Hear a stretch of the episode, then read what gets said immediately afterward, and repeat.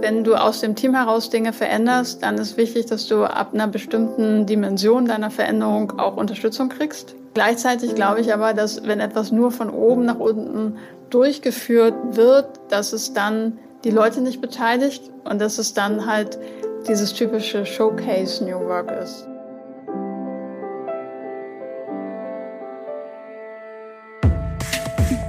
Think Beyond, der Podcast rund um interne Kommunikation. Offenheit und Zuhören sind die notwendige Basis für ein besseres und erfolgreiches Miteinander.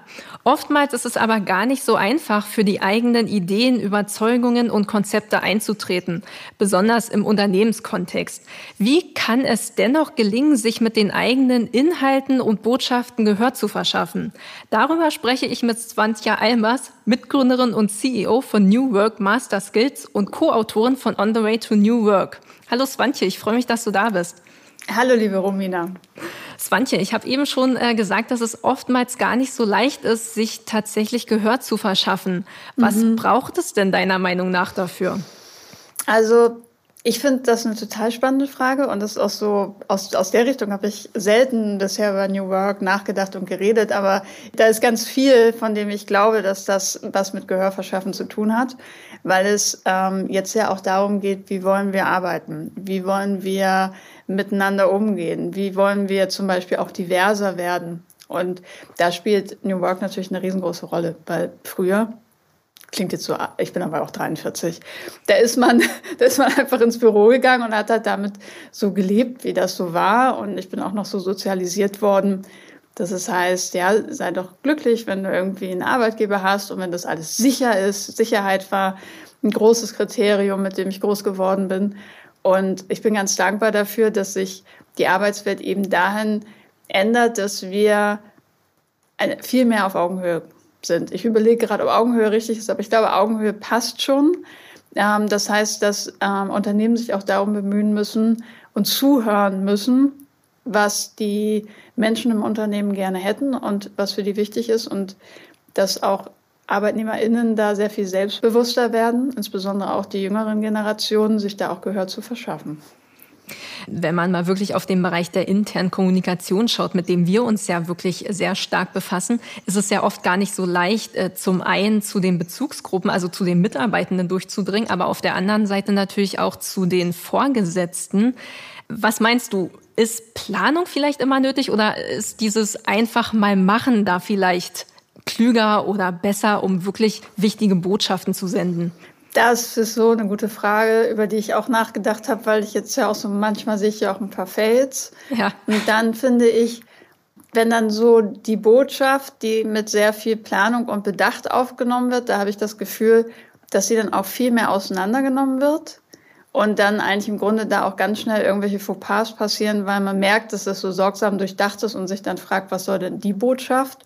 Und wenn ich ähm, CEO eines größeren Unternehmens bin, also wäre, bei uns bin ich ja, aber wir sind halt nicht so groß, da kann ich es auch einfach noch sagen und brauche keine Videobotschaft oder sowas, dann würde ich, glaube ich, lieber in die Richtung gehen, dass es spontaner ist, dass es ähm, flexibler ist und dass es weniger vermittelt, wir können ja jedes Wort auf die Goldwaage legen, sondern eher ein Miteinander, so als hätte mich halt jemand in der Kaffeeküche was gefragt. Und gleichzeitig bin ich mir dessen bewusst, dass das, glaube ich, auch ganz viele gerne so hätten und dass das gar nicht so einfach ist, das dann auch so umzusetzen.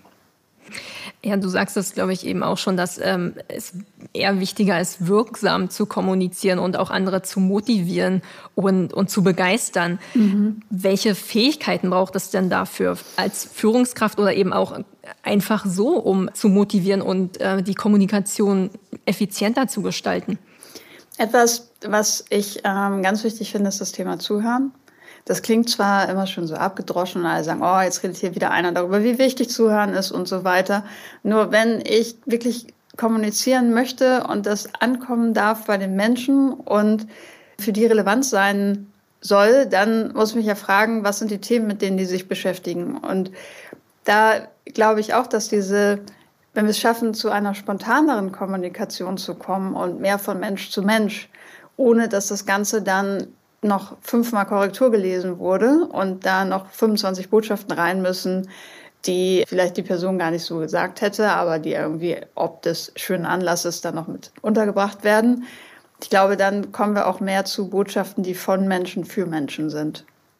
Und da glaube ich, wenn du sagst Fähigkeiten, dann glaube ich auch, hat das was mit Training und Souveränität zu tun und auch dem einer guten Fehlerkultur, dass ich weiß, das wird jetzt nicht irgendwie analysiert und auseinandergenommen, und dass ich mich halt einfach die Offenheit ausstrahle zu sagen, ich teile jetzt so, wie ich es gerade denke. Und das ist etwas, wo ich glaube, dass man sich das über das Machen und über die Kultur im Unternehmen eben auch sehr gut etablieren kann. Dass wir das nicht von Anfang an alle so können, ist auch klar. Mhm. Du hast es gerade schon angesprochen. Also ähm, ein Training ist ganz wichtig und auch die entsprechenden Personen, die kommunizieren müssen in einem mhm. Unternehmen zu schulen. Wie kann man denn mit so einem Training die Wirksamkeit und die Effizienz von Kommunikation steigern? Hast du da Tipps aus deiner Praxis? Ja, also ich kann halt zum Beispiel aus meiner eigenen Erfahrung sagen, dass ich, als ich die ersten Jobs als Speakerin hatte, auch mit Michael Wanker zusammengearbeitet habe, der Schauspieler ist und Speaker-Coach und Auftrittstrainer. Und der hat mir im Grunde, also ich habe gedacht, das wird jetzt ganz fürchterlich. Und dann heißt es, Wandja, wie stehst du da? Und das machst du mit den Händen und so weiter. Und wir tun das doch mal anders. Und das war glücklicherweise überhaupt nicht der Fall, sondern das ganze Ziel war, dass ich auf der Bühne so sein kann, wie ich eben auch normalerweise bin, wenn wir uns unterhalten, weil etwas anderes erwarten die Leute doch auch gar nicht. Also ich muss ja jetzt nicht die Dortmunder Westfalenhalle füllen mit, mit ich weiß gar nicht, wie viele Leute da reinpassen, aber auf jeden Fall so vielleicht 50.000. So, ähm, da wird vielleicht eine andere Performance erwartet, aber wenn ich kommuniziere, wenn Führungskräfte kommunizieren, dann wollen wir doch genau das Echte. Und wir haben ganz oft so Glaubenssätze in uns, dass wir denken, da müssen wir irgendwie anders sein oder es kommt irgendwie so aus uns raus. Und da glaube ich, da setzt für mich ein sehr gutes Training an, den Leuten zu vermitteln, nein, du bist gut so, wie du bist und lass halt einfach diese Glaubenssätze los und wir machen das ja auch in unserem Executive-Programm, weil eben auch Michael Wanker so toll ist, dass die, alle TeilnehmerInnen, die bei uns ja in einjährigen New Work Executive-Programm sind, auch einen Tag mit ihm trainieren. Und die sind halt am Abend danach andere Menschen, und das soll jetzt nicht nach Werbeschleife klingen, weil er hat auch genug zu tun, sondern die sind halt, die lernen, dass es wirklich okay ist, so zu sein, wie sie sind und ähm, dass das gerade das Spannende ist und dass man sich es eigentlich viel leichter machen kann, als man immer denkt, nämlich diese ganzen aufgesetzten Sachen einfach mal loszulassen.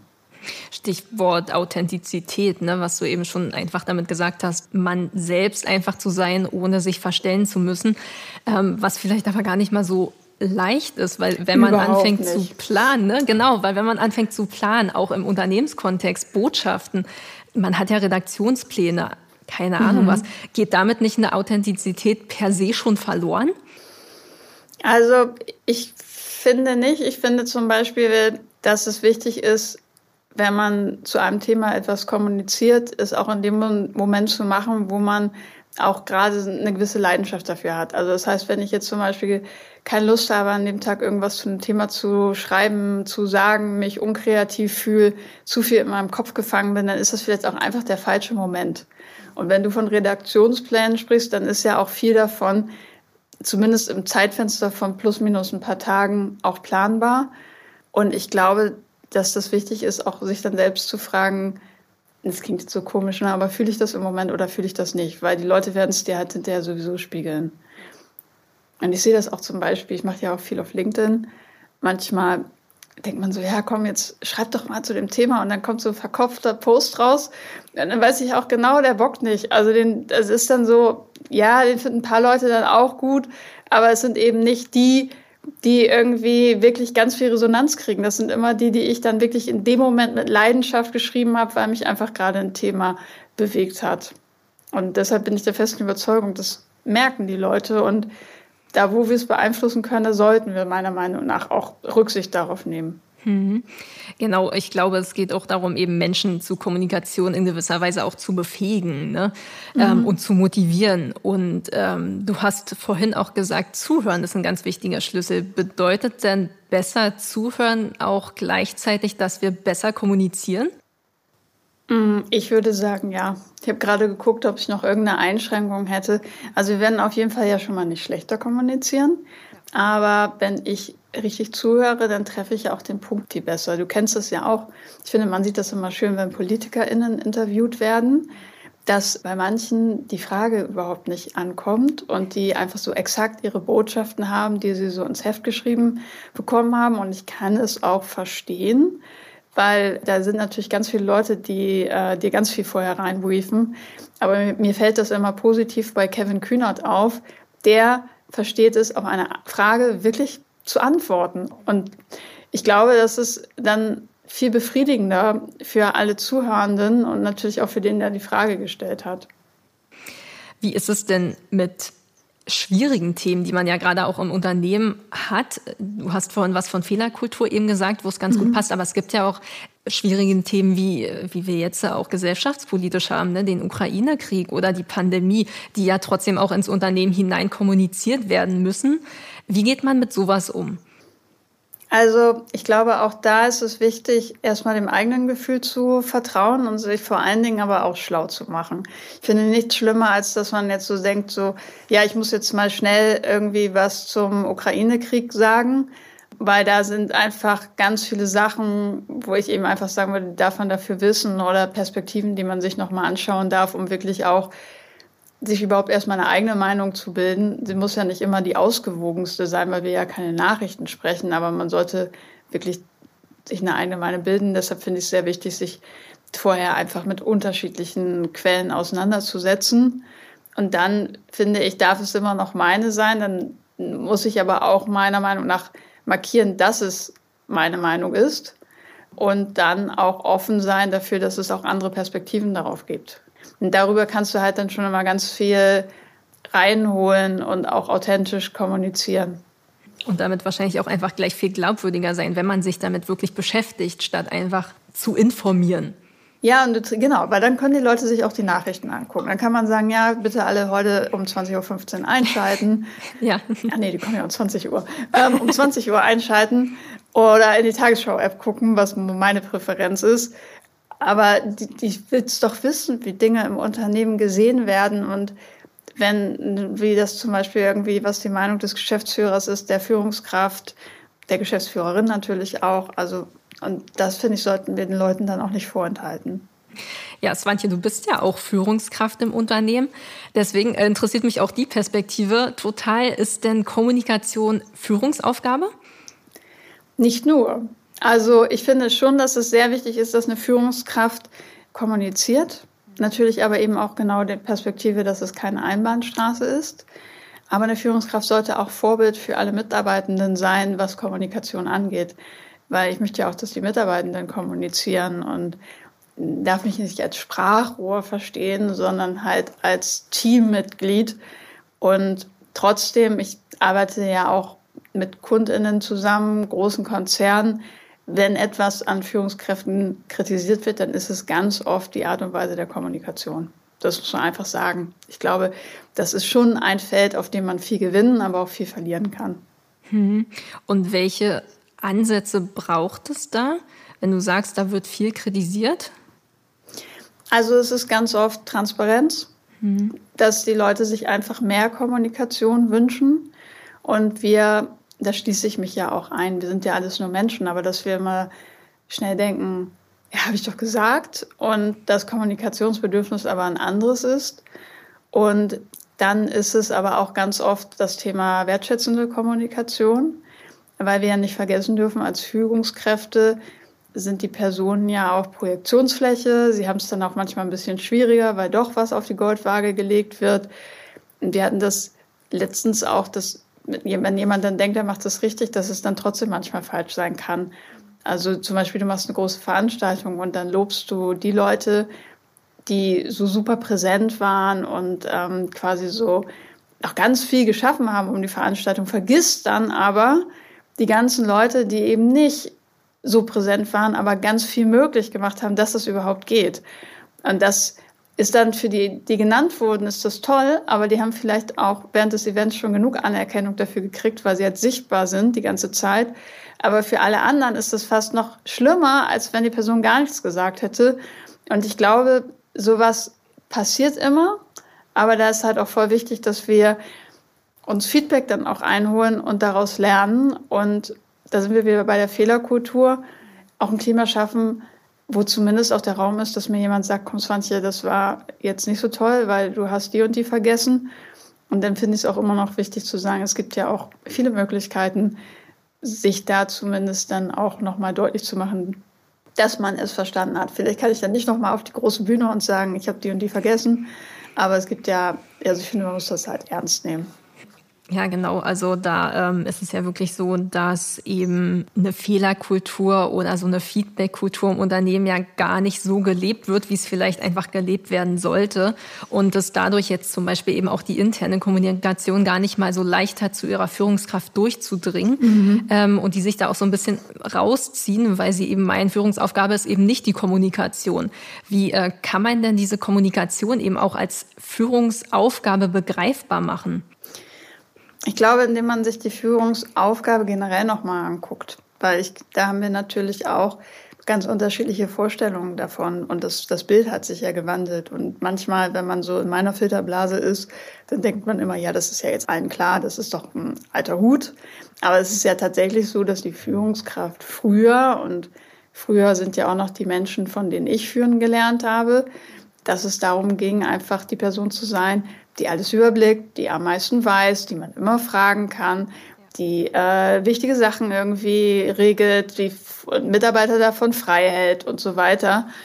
Und heute ist ja Führung viel mehr Coach sein, Sparringspartner sein, Enabler oder Enablerin sein und die Menschen eben unterstützen, ihren eigenen Weg zu finden und über sich hinauszuwachsen. Natürlich sind wir auch verantwortlich als Führungskräfte für einen Rahmen, aber wenn ich dann dieses neue Führungsverständnis für mich verstanden habe und verinnerlicht habe, dann glaube ich auch, dass die Rolle von Kommunikation viel wichtiger ist, weil es ja dann nicht nur ein, ein reines, ich sage denen das mal ist, so dass sie das auch mal wissen, was wir hier alles gerade so besprochen haben, sondern es ist ja für die Mitarbeitenden dann essentiell, um ihre Aufgabe zu machen, weil das mache ich ja als Führungskraft dann ja nicht mehr. Das heißt, die müssen ja wissen, was wo eine Rolle spielt, was wichtig ist. Ich muss mich denen mitteilen und gleichzeitig muss es auch in die andere Richtung natürlich gehen, weil ich als Führungskraft dann ja auch nicht mehr weiß, was eigentlich überall irgendwo läuft. Ich muss vielleicht auch nicht immer wissen, aber ich muss wissen, wenn es irgendwie Herausforderungen gibt, bei denen ich dann wieder einen Beitrag leisten kann. Hm. Wie sieht denn neue Führung aus? Naja, also im Grunde das, was ich gesagt habe im Schnellformat die Rolle als Coach, Sparringspartner und Enabler oder Enablerin. Aber wenn wir natürlich ein bisschen genauer reingucken, dann hat Führung für mich vereinfacht gesagt drei Säulen und die erste ist auch, ähm, wird gerne mal vergessen, Selbstführung. Also sind auch, wenn Führungskräftetrainings sind alle immer so, was? Ich dachte, wir lernen jetzt sofort, wie wir mit anderen Leuten arbeiten. Ja. Und dann gucken wir erstmal darauf, wie gehst du mit dir selber um? Wie organisierst du dich selber? Wie reflektiert bist du? Kennst du deine Stärken? Kennst du deine Blindspots? Und all das. Und auch natürlich das Thema, wie kommunizierst du? Und das ist für mich einfach die wichtigste Säule, um eine Grundlage zu schaffen. Und dann ist für mich die zweite Säule, wie kann ich einzelne MitarbeiterInnen enablen? Und zwar einerseits, indem ich sie unterstütze, aber andererseits auch, indem ich sie herausfordere im positiven Sinne und ihnen deutlich mache, dass, dass ich noch viel mehr Potenzial in ihnen sehe und ihnen auch die Möglichkeit gebe, das selber zu erleben. Und da spielt zum Beispiel sowas wie eine Rolle wie coachen können als Führungskraft. Also keiner erwartet, dass das jetzt die weltbesten Coaches werden, aber Coaching spielt schon eine Rolle und ich darf als Führungskraft schon wissen, wo ist der Unterschied zwischen Ratschläge geben und coachen. Oder auch das Riesenthema Feedback geben. Ist auch so wie bei Kommunikation. Alle denken immer, ja, easy, weiß ich, wie es geht. Und es ist halt nicht so leicht. Und dann die dritte Säule, und dann bin ich auch fertig, ist das Thema, ein Team in die Performance bringen. Also da geht es halt nicht mehr, dass ich One-on-One -on -one führe, sondern eben, ich muss ja das Team irgendwie zusammenbringen, die müssen ja funktionieren. Und da spielt das Thema Teamkultur eine große Rolle, aber eben auch Teamkoordination. Was schaffe ich eigentlich für Rahmenbedingungen, damit das Team wirklich auch in die Kraft kommt? Hört ihr noch oder lest ihr schon? Das Fachmagazin Beyond der SCM widmet sich seit 2013 wechselnden Themen aus dem Bereich interne Kommunikation. Lest Beyond als PDF oder Printmagazin und verpasst mit dem neuen Abo keine Ausgabe mehr interne-kommunikation.net slash beyond. Also diese Coaching-Rolle ist, glaube ich, auch ganz wichtig und wird oftmals gar nicht so mitgedacht. Und es geht ja auch darum, Wissen zu teilen und zu befähigen, ne? wie du es eben schon angedeutet hast oder wie du es eben schon gesagt hast. In der hybriden Arbeitswelt vielleicht gar nicht immer so einfach, weil wir nicht mehr mhm. so zusammensitzen wie vielleicht noch vor, keine Ahnung, 20 Jahren, ne? alle im Büro. Wie schafft vor man es denn? Jahren. Oder vor fünf Jahren. so lange ist es noch nicht, ne? Genau. Nee, nee. Genau, also wie äh, kann man dafür sensibilisieren, dass eben das wichtig ist, Wissen zu teilen und auch diese, diese Transparenz im Unternehmen fließen zu lassen, also ne, diese, dieser Wissenstransfer, diesen aufzubauen? Ich glaube, man muss viel ausprobieren, weil da jedes Team auch echt individuell ist. Bei, bei manchen Teams kannst du sowas machen. Ich sage jetzt, ich weiß, einige werden die Hände über den Kopf schlagen, aber bei manchen kannst du halt sagen, wir machen eine WhatsApp-Gruppe. Ja. So, weil das Team halt irgendwie ganz anders drauf ist und das auch überhaupt nicht übergriffig und findet, sondern eher gut, weil das der Kanal ist, den die eh angucken. Bei anderen musst du ein bisschen corporate-mäßiger denken.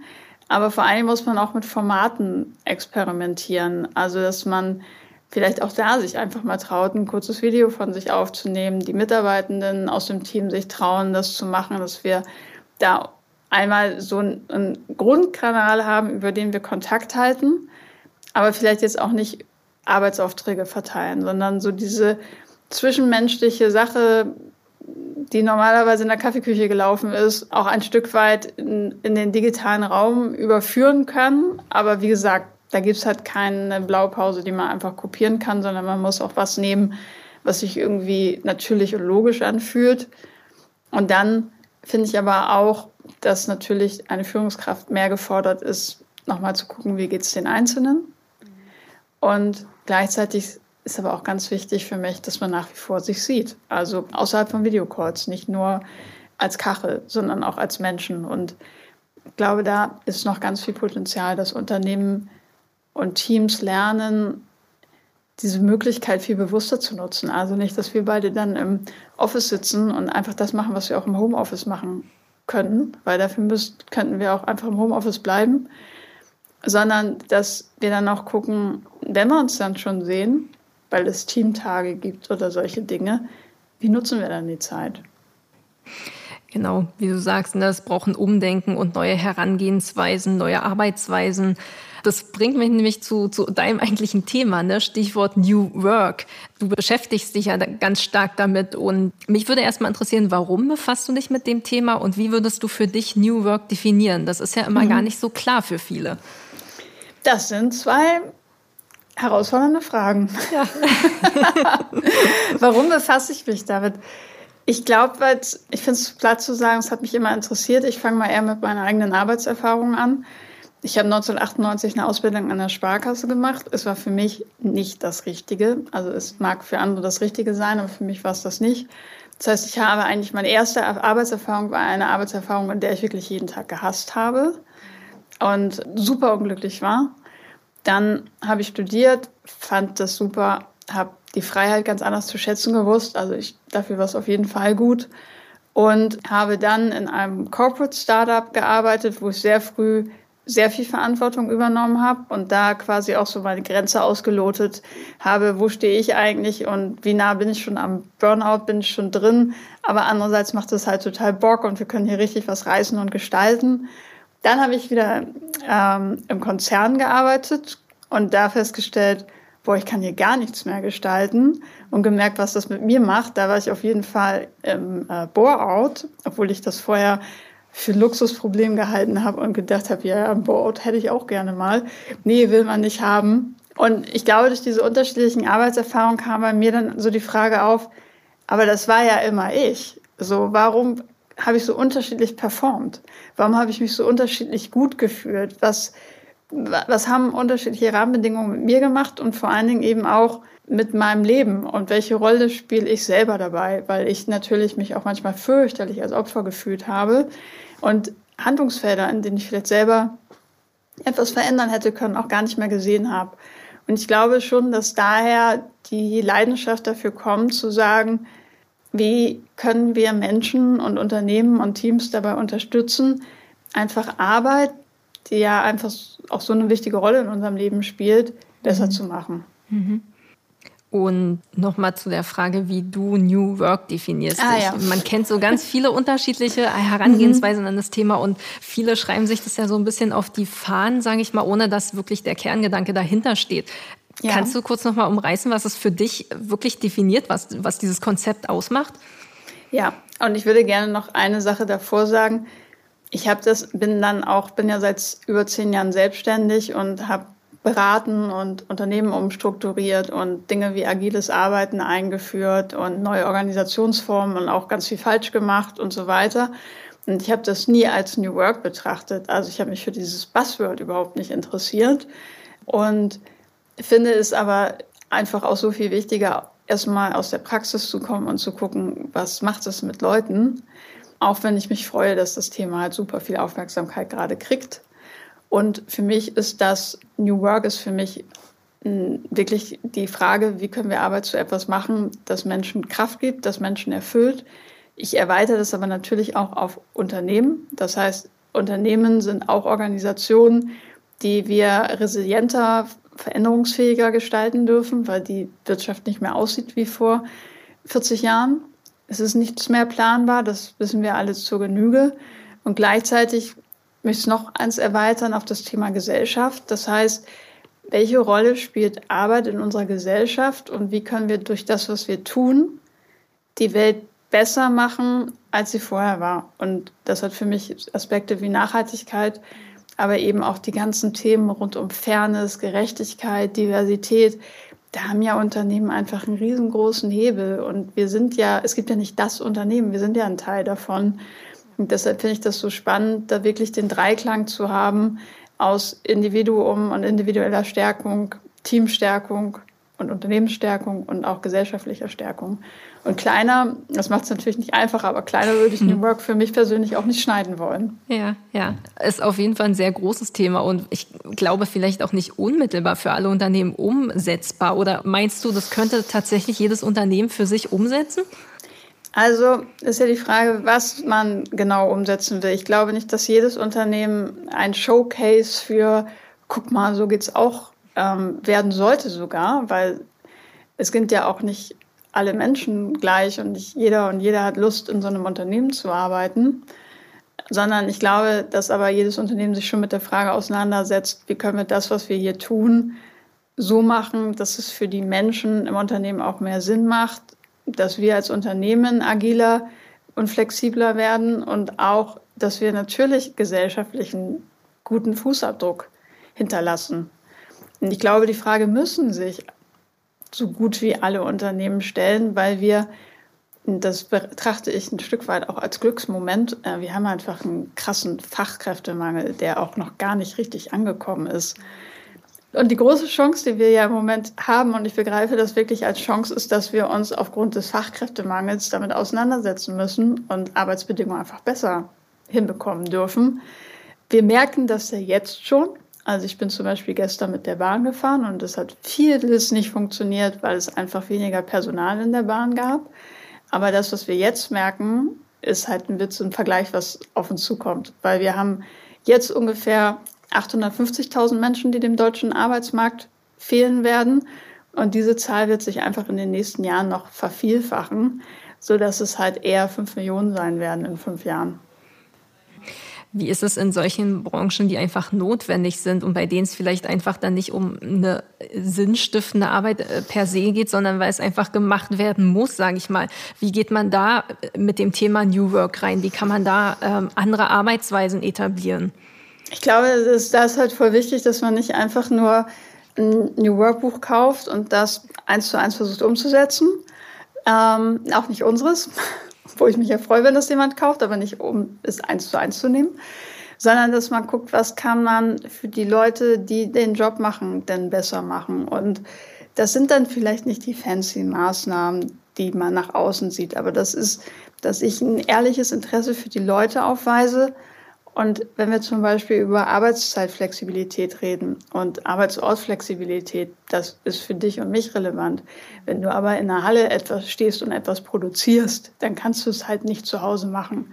So, dann ist aber ja die Frage viel spannender, wie kann man den Leuten trotzdem mehr Flexibilität ermöglichen? Kann man vielleicht die tägliche Arbeitszeit auf neun Stunden erhöhen und dafür sorgen, dass die einen Tag in der Woche frei haben? Oder auf neuneinhalb oder was auch immer da angezeigt ist. Also wie können wir umdenken, um auch Leuten, die ganz andere Jobs haben, etwas zu geben, das heißt, ich sehe dich, ich möchte, dass du gesund bleibst, ich möchte, dass du hier mit Spaß bei der Arbeit bist. Und da bin ich mir sehr sicher, dass es einfach in jedem Job geht und das sind manchmal einfach kleine Dinge.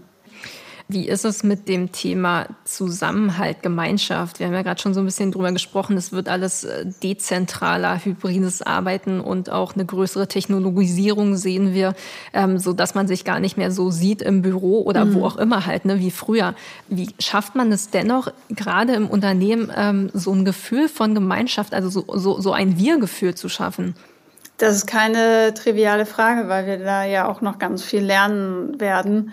Also mein Gefühl dafür ist, dass ich weiterhin, dass ein, eine, ein Unternehmen weiterhin einen Ort braucht, der vielleicht nicht mehr zu 100 Prozent oder ganz sicher nicht mehr zu 100 Prozent der Ort ist, an dem ich als Arbeitnehmende bin ähm, oder als Freiberuflerin, die für das Unternehmen arbeitet, aber der so einen gewissen Pull-Effekt trotzdem hat, dass ich weiß, da ist meine berufliche Homebase und da passiert auch was. Da sehe ich Leute und da kann ich Menschen treffen und dass ich da halt gerne hingehe. Nicht, weil ich aufgrund eines Prozentsatzes dazu verdonnert bin, da 40 Prozent meiner Zeit zu verbringen. Und ich glaube schon, dass das viel dazu beiträgt. Ich glaube aber auch, die größten kulturprägenden Faktoren sind die Menschen im Unternehmen, das Team, das Miteinander, die Führungskräfte. Und dass man eben guckt, wie können wir weiterhin im Austausch bleiben und auch gemeinsam was erreichen, worauf wir stolz sind. Und ich denke, dass das ist das, was dann auch Loyalität ausmacht.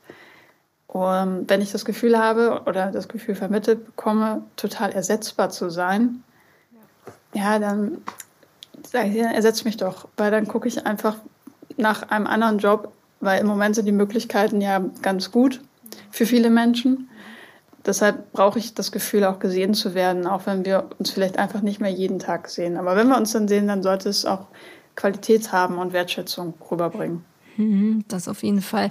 Muss man denn in gewisser Weise Nähe künstlich dann herstellen, wenn wir eben sagen, wir arbeiten nicht mehr zu 100 Prozent im Büro oder an einem Platz sozusagen, wo wir uns täglich sehen oder vielleicht auch nur einmal in der Woche sehen? Müssen wir diese, dieses Gemeinschaftsgefühl denn ich sag mal, irgendwie digital künstlich herstellen? Geht das überhaupt? Naja, wir haben ja so darüber gesprochen, ob man jetzt irgendwie als Kommunikation vielleicht auch mal eine WhatsApp-Gruppe nutzt, um näher beieinander zu sein. Das hängt dann wirklich vom Team selber ab. Wie finden die sowas? Fühlt sich da einer unter Druck gesetzt? Ist das für uns alle in Ordnung? Ich finde das schlimm, wenn man sich morgens einen festen Termin in den Kalender einstellt und sagt, ja, jetzt müssen wir aber um von neun bis Viertel nach neun trinken wir alle einen Kaffee. So, das ist für mich fürchterlich, weil ich habe schon genug Termine. Und das finde ich richtig künstlich. Aber es gibt auch, und das möchte ich halt sagen, es gibt ja auch Teams, die das total toll finden und die das total feiern. Und ich glaube, das ist halt so echt unterschiedlich. Wie viel brauchen wir Synchron, wie viel brauchen wir Asynchron, wie viele Leute sind wir überhaupt und wie nah sind die Leute sich auch zwischenmenschlich. Weil wenn du jetzt zum Beispiel ein, ein ein Team hast aus Menschen zwischen 25, 35, die sich vielleicht sogar noch privat sehen, dann ist das natürlich viel einfacher, als wenn du eine Spannweite hast von 25 bis, bis 60 oder so, wo du ganz andere Lebensentwürfe hast und wo du sagst, ich habe mit meinen Kollegen und Kolleginnen eigentlich nur auf der Arbeit zu tun. Dann darf man da schon mehr gucken, dass man es zusammenbringt. Also ich will es auf keinen Fall trivialisieren. Ja, das stimmt. Und was macht dieses, ja, dieses nicht mehr ständig Zusammensein, diese Dezentralisierung mit dem persönlichen Austausch, also mit dem Dialog? Reicht da so eine WhatsApp-Gruppe? Naja, du willst ja natürlich, das, das ist ja eine Sache, die quasi so zusätzlich läuft. Natürlich hast du weiterhin die Möglichkeit und musst sie auch nutzen, wenn du mit deinen Kollegen und Kolleginnen im Austausch bleiben willst, dass man eben auch Termine hat, dass man Meetings hat. Ich merke, wenn das so one-on-one -on -one ist, macht es für mich fast nicht mehr so einen Riesenunterschied, ob wir uns sehen oder ob wir das remote machen, wenn wir eine gute, stabile Basis haben. Wenn wir dann irgendwann mal merken, es wird jetzt Zeit, dass wir uns mal wieder sehen, dann müssen wir das quasi auch wieder mal so aufladen. Aber ich finde da zum Beispiel auch das Thema Telefonieren ist so etwas, wo ich denke, das kann man auch mal wieder ein bisschen mehr etablieren, statt Videokonferenzen, dass man einfach mal spricht und vielleicht sogar irgendwie um Blog geht. Also bei so Themen, die zum Beispiel weil jetzt sich keine Excel-Tabellen zeigen muss oder Präsentationen, dass man wieder so mehr Sachen ausprobiert, um diese Nähe herzustellen. Und ich möchte auch eine Sache dazu sagen, weil jetzt alle so tun, als wäre das jetzt irgendwie durch Corona und Remote Work so ein Ding. Aber wir müssen ja auch uns nicht mit einer Idealsituation vergleichen, wo alle immer ganz nah beieinander sind, sondern erstmal würde mir ja der Abgleich und das Delta reichen zur vorherigen Situation, wo du ja auch mit bestimmten Kollegen halt nichts zu tun hattest und mit anderen halt mehr und mit einigen hast dich halt nur fachlich aufgetauscht und mit anderen bist du halt Mittagessen gegangen und die wussten dann auch ganz viel über dich privat. Und ich denke, da muss man auch die Kirche im Dorf lassen, dass man guckt, so, was brauchen wir und was ist eigentlich unser Optimum. Glaubst du, durch solche Zeiten eben wie Pandemie und so weiter ändert sich dieses Gefühl von Gemeinschaft oder wie wir eben diesen, diese Gemeinschaft empfinden? Also ich erlebe das voll oft, wenn Leute sich sehen, dass sie das, also das kennen wahrscheinlich alle, die zuhören, dass wir es halt sehr feiern äh, und sagen, es ist voll gut, dass wir uns mal wieder gesehen haben. Und das finde ich halt positiv, weil früher war das so selbstverständlich. Deshalb sehe ich da eine große Wertschätzung drin und Gleichzeitig denke ich, dass wir ja jetzt auch nicht mehr im Lockdown sind, sondern dass wir gute Wege finden werden, um als Team auch das Gemeinschaftsgefühl zu halten. Das Wichtige, und da sind wir wieder bei den Führungskräften, wobei das halt auf gar keinen Fall Führungskräfte-Bashing sein soll. Und die Führungskraft muss es als wichtig erachten. Wenn die Führungskraft das nicht als wichtig erachtet und nicht fördert und denkt, ja Leute, aber ihr könnt ja auch alle eure Aufgaben jetzt hier mal erledigen und dann bin ich ja schon glücklich, dann äh, wird es schwierig. Das heißt, die haben da schon eine andere Rolle, sich das bewusster anzugucken. Ihr seid der Meinung, lebenslanges Lernen kennt keine festen Termine und ihr lernt lieber nach eurem eigenen Zeitplan? Dann sind die Videokurse der SCM das Richtige für euch. Vom digitalen Know-how bis hin zum ansprechenden Content. Die inhaltliche Bandbreite ist groß. Alle Infos unter www.scmonline.de. Ein Punkt interessiert mich da noch. Ähm, wir haben ja über Kommunikation eben ganz viel gesprochen. Aufgrund dieser räumlichen Trennung müssen wir mehr kommunizieren. Oder welche Rolle, äh, oder wie, besser gesagt, wie ändert sich die Rolle der Kommunikation durch so eine räumliche Trennung? Ich glaube nicht unbedingt mehr. Also ich, ich glaube, dass es eher ist so, dass wir anders kommunizieren natürlich, ob nicht in der Natur der Sache. Aber wir dürfen ja auch nicht übersehen, dass wir teilweise auch schon echt kommunikationsüberlastet sind.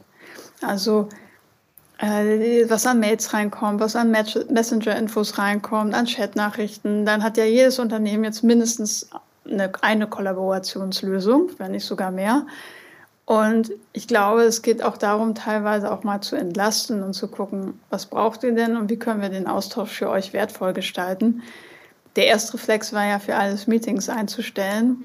Ähm, es wird jetzt wieder ein bisschen besser. Aber das hat ja die Leute nur überlastet. Da hat sich ja dann keiner besser abgeholt oder gesehen oder gewertschätzt gefühlt.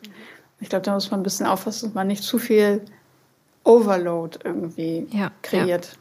Ja, und das hat, glaube ich, auch ganz viel eben mit, mit einer mentalen Gesundheit auch zu tun. Ne? Das mhm. ist ja auch so ein Thema, gerade in äh, der zunehmenden Digitalisierung und Techno-Stress und so weiter, ne, diese ganze Informationsflut, dass man eben auch gucken muss, dass man halt mental einfach gesund bleibt. Hast du ja. da Tipps oder, oder wie gehst du mit sowas um, wenn du sagst, ne, du hast ja auch ständig Termine? Wie schaffst du das? Mhm.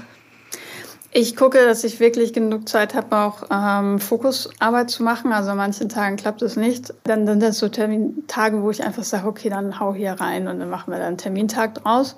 Aber dass ich eben auch genug Fokusblöcke habe, um meine Sachen abzuarbeiten. Und das sind Momente, in denen ich auch das Telefon im Flugmodus habe, weil keiner stirbt, wenn ich mal nicht erreichbar bin und auch den Maileingang aus und dann wirklich mal eine Stunde oder anderthalb Stunden an einem Thema arbeite.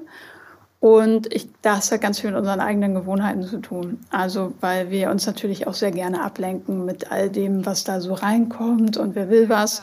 Und andererseits strengt es uns dann an. Das ist so wie permanent in die Nachrichten-App zu gucken, was ich auch schon mal ausprobiert habe und gemerkt habe, doch, ich bin voll gestresst. Aber es war so wie so ein, ich musste aber reingucken. Und das heißt, da finde ich es halt sehr spannend zu gucken, was muss ich eigentlich und was tut mir gut.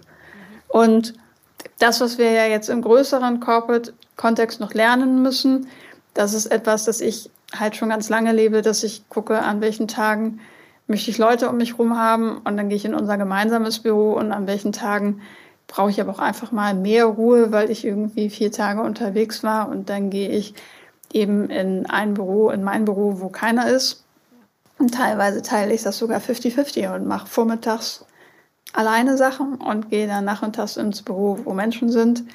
Und da so diesen natürlichen Fluss herzustellen und auf sich zu achten, das ist das, was ich für sehr wichtig halte, um auch gut mit, den eigenen, mit der eigenen Energie umzugehen. Ja, das auf jeden Fall ist wahrscheinlich auch immer ein bisschen schwieriger umzusetzen, als so zu sagen. Aber ich glaube, da, da, da muss man dann auch einfach die Grenze ziehen, denke ich. Ne? Du hast wahrscheinlich die Erfahrung ja. gemacht, du hast ja vorhin gesagt, dass es dann im großen Unternehmen einfach dann auch einmal langweilig und einmal zu viel war, ne? Start-up mhm, mhm. und ähm, ja. Und ich, da sind so zwei Sachen, vor der, die vor der Umsetzung oft kommen. Das eine ist, ich muss erst mal selber merken.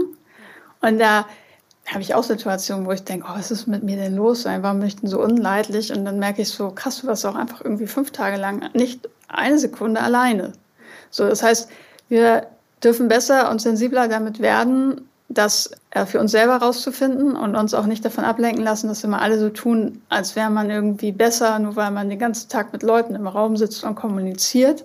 Da haben wir ja manchmal so eine Wertung drin, dass dann die, die sagen, oh, lass mich mal alle in Ruhe, ich mache mal die Tür zu, dann heißt es, was ist jetzt denn los? Und dass man sich davon frei macht. Und das Zweite ist auch, dass man sich mitteilt. Also ich sage das auch zum Beispiel Michael. Also Michael, du gehst mir gerade einfach tierisch auf den Geist. Das hat aber nichts mit dir zu tun. Ich brauche einfach jetzt mal drei Stunden für mich alleine. Und entweder kriegen wir das jetzt hier hin, so dass mal Ruhe ist, oder ich gehe einfach rüber und komme in drei Stunden wieder. Für mich ist das beides gut. Was denkst du? Und das war ein Riesenschritt sogar bei uns irgendwie in der Firma, die sich mit New Work befasst, weil man ja denkt, man tritt dem anderen zu nahe. Und das sind so die beiden Dinge, die für mich umsetzungserleichternd sind, aber auch die Voraussetzung für eine Umsetzung überhaupt. Ja, das auf jeden Fall. Ich würde gerne noch mal auf den Punkt Führung im Sinne von New Work zurückkommen. Man geht ja, glaube ich, oft so ein bisschen davon aus, dass Führung sich durch New Work ja, ich sag's einfach mal, selbst so ein bisschen abschafft. Ne? Also es ist ja weniger hierarchisch und mhm. äh, flexibler, aber braucht man nicht einen gewissen Punkt an Führung auch? Also im Sinne von Coaching, wie du sagst. Woher würden Fall. denn, ja, ne, woher würden denn aber die ähm, Führungskräfte so ihre Wertschätzung bekommen, wenn nicht mehr durch diesen Status, ich bin jetzt die Führungskraft? Ja, also ich glaube, dass alte Führung sich teilweise abschafft. Es wird bestimmt noch Unternehmen geben, die es in 30 Jahren gibt, wo es auch immer noch das Eckbüro und den Parkplatz vorne an der Tür gibt und das auch ganz wichtig ist. Aber die alten Artefakte von Führung schaffen sich ab. Und auch die alten Wertschätzungsmechanismen, ne, wie viele Leute führe ich, ist ja auch eine super wichtige Kennzahl früher gewesen und so. Mhm. Führungsspanne, meine Mitarbeiter und Mitarbeiterinnen und ich glaube, dass es heute eher darum geht, wie wertvoll bin ich für meine Leute. Also ich muss ein anderes Führungsverständnis haben. Bin ich ein gutes Werkzeug, damit meine Menschen im Team ihren Job gut erledigen können. So bin ich da, bin ich da wertvoll für die oder bin ich eher, und es gibt es ja auch, eher hinderlich. Und das ist ein großer Lernprozess, aber es ist halt genauso wie du sagst, diese Art von Führung wird es ja dann weitergeben. Die ist aber vielleicht nicht immer mit Schulterklappen verbunden. Also es gibt ja auch laterale Führung, dass ich jetzt nicht entscheide, ob du eine Beförderung kriegst oder ob du mehr Geld kriegst, aber dass ich im Projekt aufgrund von Erfahrung und Expertise zum Beispiel eine Führungsrolle übernehme. Und das macht ja auch ganz viele neue Karrierewege auf. Also ich weiß jetzt nicht genau, wie du das siehst, aber vielleicht teilst du es. Die jüngere Generation ist ja auch gar nicht mehr so scharf darauf, irgendwo im Eckbüro zu, zu verschimmeln und ja, in ja. geheimen Führungskräfterunden teilzunehmen. Das stimmt. Also würde ich dir persönlich zustimmen. Aber ähm, vielleicht kennst du auch diesen Artikel, die jungen Bullen kommen. Da hat eine Studie so ein bisschen die jungen Leute befragt und tatsächlich herausgefunden, dass die relativ narzisstisch veranlagt sind und eben doch noch viele, nicht alle natürlich, man kann ja nicht alle mhm. über einen Kamm scheren, aber wirklich nach so einer alten Führungsrolle streben.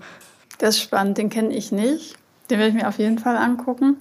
Ich glaube, es ist auch immer schwer, wenn man natürlich Generationen über einen Kamm schert. Ich habe da allerdings ja auch gerade mit angefangen.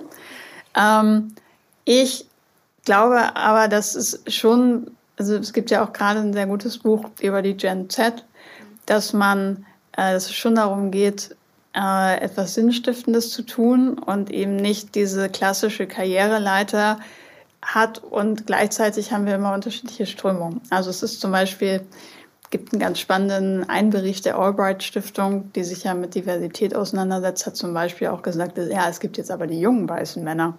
Und die sind teilweise noch viel diskriminierender als das, was man alten weißen Männern, um das äh, Wording jetzt hier mal vorzuführen, unterstellt hat oder auch beobachtet hat, sind ja nicht nur Unterstellungen. Und das ist natürlich dann auch ganz spannend. Und ich glaube, man muss in Summe immer gucken, ist das jetzt eine Gegenströmung, die wir gerade rausgefunden haben, oder ist es ein gesellschaftlicher Trend? Mhm. Und das ist heutzutage nicht mehr ganz leicht, weil das stimmt. ich kann etwas beliebig groß oder klein erscheinen lassen. Ja. Ähm, ja, ich hoffe trotzdem, ich baue trotzdem auf die jüngere Generation. das ist ein schönes Schlusswort. Ah, ja, danke. Eine letzte Frage zum Thema New Work. Ähm, die Transformation dahingehend. Wo soll die stattfinden im Unternehmen? Von oben oder von unten? Ich mag beides. Also ich mag Top-Down und Bottom-Up in Kombination wohlgemerkt. Ich glaube, wenn du aus dem Team heraus Dinge veränderst, dann ist wichtig, dass du ab einer bestimmten Dimension deiner Veränderung auch Unterstützung kriegst. Mhm. Äh, Budgets, Freiräume, Ressourcen, was auch immer notwendig ist oder auch einfach Rückendeckung, was man ja auch nicht unterschätzen sollte. Und äh, gleichzeitig glaube ich aber, dass wenn etwas nur von oben nach unten durchgeführt wird, dass es dann die Leute nicht beteiligt und dass es dann halt dieses typische Showcase New Work ist, so, wo man sagt, ja, diese Maßnahme und das sieht dann auch gut aus und dann können wir das pressewirksam verwenden und so weiter. Und die Leute kriegen, denken, ja, keine Ahnung, was jetzt mit diesem Raum ist, wo die ganzen Post-its drin kleben. Und insofern, ähm, glaube ich, mag ich die Kombination aus beiden und meine erfolgreichsten Projekte, die ich gemacht habe, waren ganz oft angestoßen von den Leuten, meistens aber auch sehr mit Rückenhalt der Führungskräfte. Und dann haben wir geguckt, dass wir es äh, weiter oben in der Unternehmenshierarchie auch verkaufen, vermitteln, umsetzen dürfen, Rückendeckung kriegen und dann auch bekommen haben. Sonst wären es sicherlich irgendwann nicht mehr die erfolgreichsten Projekte gewesen. Hm, das stimmt, das ist auf jeden Fall ein sehr spannender Punkt, genau. Eine letzte Frage noch zum Schluss. Hast du aus deiner Praxis, du bist ja auch Coach und so, wir haben ja äh, drüber gesprochen, hast du konkrete Tipps, um festgefahrene Denkmuster aufzubrechen? Bei mir oder bei anderen? Eher bei anderen. okay. oder gern auch bei dir, also warum nicht? bei mir hilft mir das halt auch immer, ich habe ja ganz viel so mit meinen eigenen Glaubenssätzen und so gearbeitet. Und das ist jetzt bestimmt nichts, was man mal an einem Nachmittag erledigt, aber sich dann eben zu fragen, was glaube ich da, warum glaube ich das, könnte auch das Gegenteil davon wahr sein und eher in eine Routine kommen von ausprobieren und wirklich rausfinden, anstatt zu sagen, ja, geht aber nicht. Und bei, bei anderen finde ich es halt sehr wichtig, herauszufinden, was ist denen denn wichtig und warum wollen die denn eine bestimmte Veränderung nicht? Woran halten die denn fest und warum halten die daran fest? Weil wenn man ins Detail guckt, und da sind wir wieder beim Thema Kommunikation, ne, sich dann auch austauscht und nicht einfach sagt, oh, der will das nicht, dann findet man ganz oft gute Lösungen, weil man dann ganz oft das eine tun kann, ohne das andere zu lassen. Und da auch, auch offen dafür sein oder Verständnis dafür haben, dass wir eben unterschiedlich auch mit Veränderungen umgehen. Und manchmal ist halt die kleine Veränderung ein mindestens genauso großer Erfolg für ein Team, für eine Person, wie vielleicht bei jemand anders irgendwie das einjährige Sabbatical, wo ich mein ganzes Leben auf den Kopf stelle. In der Nachhaltigkeit wird man eh noch sehen, was dann vielleicht wirksamer für die Person war. Ja, ja, das denke ich auch. Ja, danke dir für die Tipps. Ähm, zum Schluss möchte ich gern noch was mit dir machen, ähm, was wir oft im Podcast machen, nämlich deine fünf Sätze für den Erfolg. Ich lese dir gleich hintereinander fünf Satzanfänge vor und würde dich mhm. bitten, die einfach zu ergänzen. Gerne. Nummer eins. Gehör verschafft man sich, indem man die Menschen ernst nimmt. Mhm. Wirkungsvolle Kommunikation gelingt dann, wenn ich auch zuhören kann. Die Arbeitswelt der Zukunft braucht uns alle. Das ist sehr schön. Damit wir Widerstände überwinden, müssen wir Menschen besser verstehen wollen. Mhm. Und der letzte Satz. Für eine gute Kommunikation brauchen Führungskräfte Selbstreflexion und Selbstbewusstsein. Super, Swantje, ich danke dir. Eine allerletzte Frage habe ich noch. Wir sind ja ein Weiterbildungsunternehmen und daher würde mich einfach auch noch mal interessieren, was möchtest du denn noch lernen? Das ist eine gute Frage, die ich ähm, mir auch oft stelle. Nicht, weil ich denke, da ist jetzt, äh, brauche ich nichts mehr lernen, sondern was bringt mich jetzt am, am weitesten? Und für mich ist halt spannend, noch gerade im nächsten Jahr auch noch mehr herauszufinden, was sind denn so meine Themen zusätzlich zu New Work oder im Spektrum von New Work für die, für die nächsten Jahre und wie gehe ich das an? Und da, um einen Ausblick zu geben, ähm, es ist nichts komplett anderes, sondern ich merke halt, dass das Thema Diversität mich sehr, sehr umtreibt, je mehr ich mich damit beschäftige. Und ich möchte für mich an der Stelle lernen, wie ich da nicht nur interessiert sein kann, sondern auch einen positiven Beitrag leisten kann und das dann natürlich auch tun. Super, danke Swantje. Ich danke dir auch für das Gespräch und für deine Zeit. Ich dir auch. Think Beyond, der Podcast rund um interne Kommunikation.